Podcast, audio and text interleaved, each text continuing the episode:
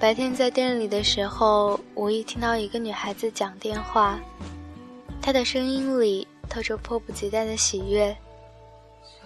喂，山子，刘在吗？你让他接电话。嗯嗯，告诉他我有事了，快点快点啊！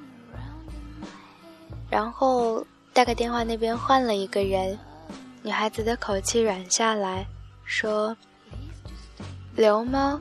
是我，我有瘦了。”我现在只有一百零一点了，真的真的。上次见面之后，我就一直在减肥了。那我们，呃，我是不是可以？啊，你有女朋友了？那就算了吧，我才不要排队，谁要排你的队啊？他挂了电话之后，很长一段时间都没有声音。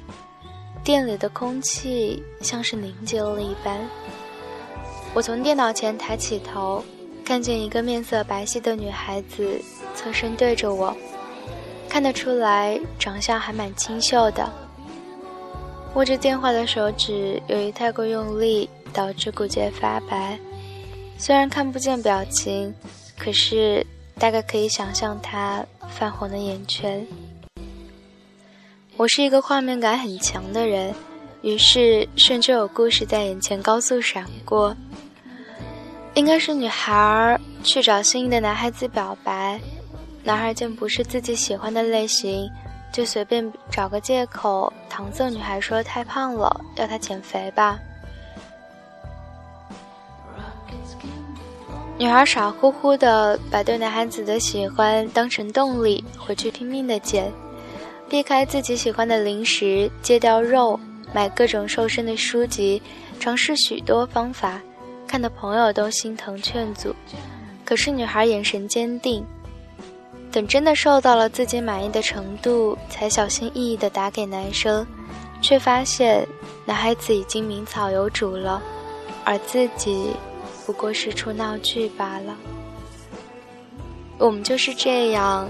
在爱自己的人面前嚣张跋扈，在自己爱的人面前卑躬屈膝。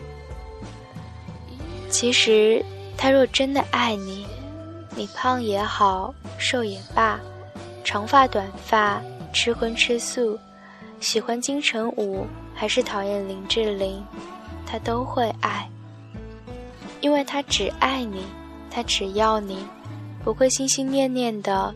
想着去改变你呀。爱情里一向没有值不值得，只有愿不愿意。所以，我也只能够期盼你遇到的是值得付出的人。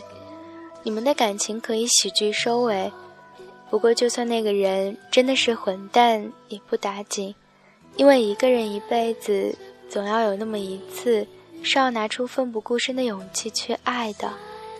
可以放下矜持，不计后果，只是爱那个人。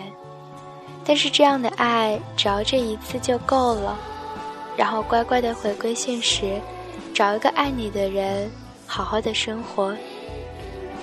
因为爱情，原本就是一场对手戏啊。